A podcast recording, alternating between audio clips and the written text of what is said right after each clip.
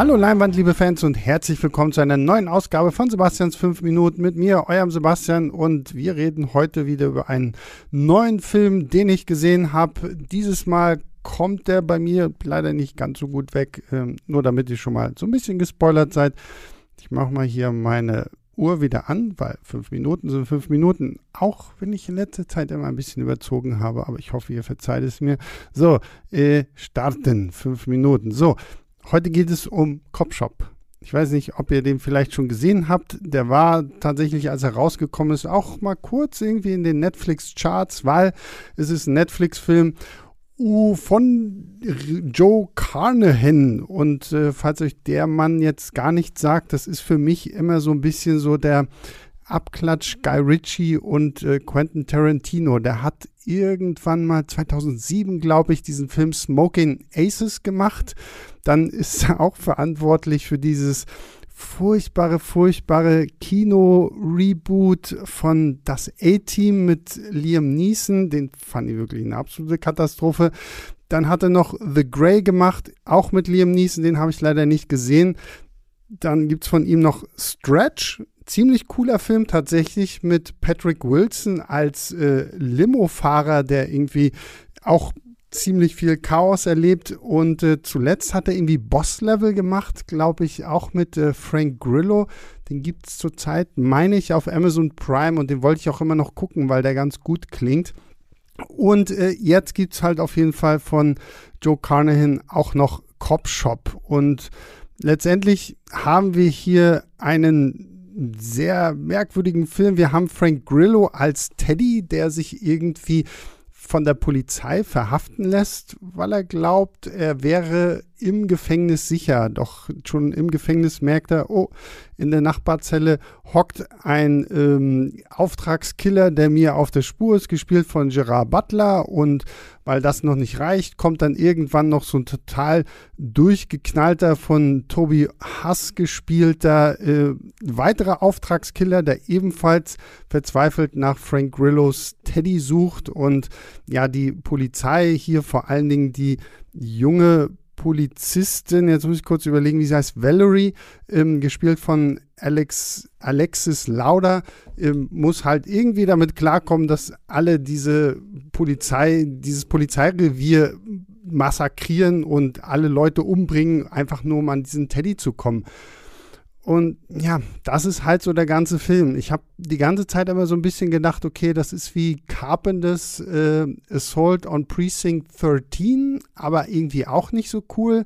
Und was ich vorhin schon meinte, ich finde, das Problem bei Joe Carnahan ist irgendwie immer, dass er keinen so richtig eigenen Stil hat. Ich habe schon immer bei jedem Film, den ich von ihm gucke, so ein bisschen das Gefühl, dass er versucht, einen Quentin Tarantino nachzumachen, dass er versucht, einen Guy Ritchie nachzumachen, aber nie so richtig was Volles und Ganzes erzählt. Und keine Ahnung, vielleicht ist es mittlerweile auch schon sein Stil, also sein eigener Stil, dass es bedeutet, er kopiert diese beiden.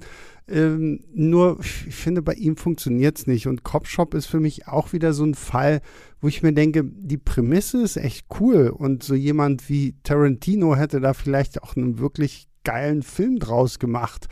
Aber hier so, ich, ich, ich, kann nicht mal so richtig festnageln, woran es liegt, aber die Figuren sind relativ platt geschrieben, interessieren einen eigentlich auch nicht wirklich.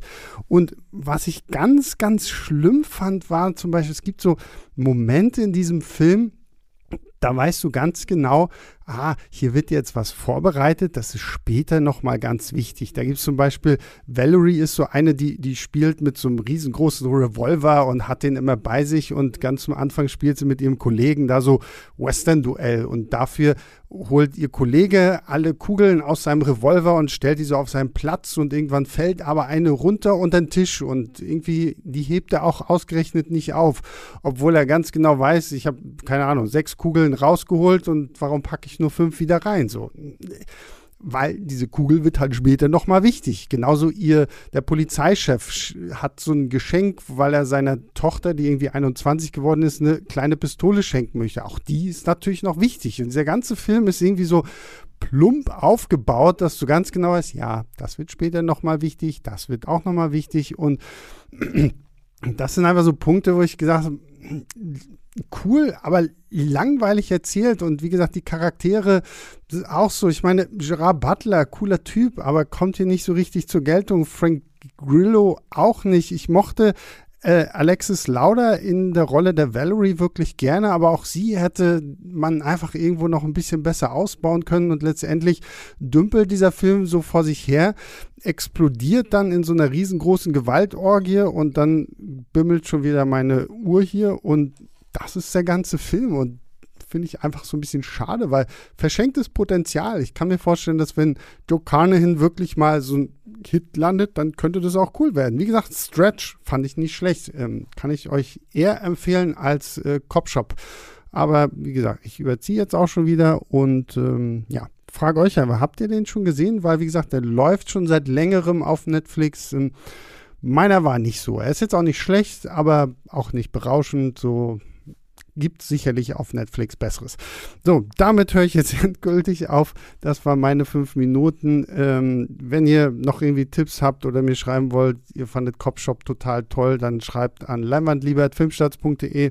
Freuen wir uns wie immer drüber und ja, wir hören uns am Donnerstag wieder zur nächsten regulären Leinwandliebe Folge. Freuen wir uns sehr. Wir freuen uns natürlich auch, wenn ihr uns bei Apple Podcast und bei Spotify eine Bewertung gebt, damit wir ein bisschen in den Charts aufsteigen, damit noch mehr Leute uns zuhören, nebenbei einschlafen oder was auch immer ihr macht. So alles vollkommen legitim. Freuen wir uns drüber. So, damit verabschiede ich mich. Wir hören uns demnächst wieder. Bis dahin, macht's gut. Ciao, ciao. Leinwandliebe und Sebastians 5 Minuten sind Filmstarts-Podcasts der Webedia GmbH. Moderation und Schnitt Sebastian Gertschikow, Produktion Tobias Meyer, Monique Stibbe und Nina Becker. Die Songs Take a Chance und Easy Jam im Intro und Outro kommen von Kevin McLeod. Die Links zur Musik und zur Lizenz findet ihr in den Shownotes.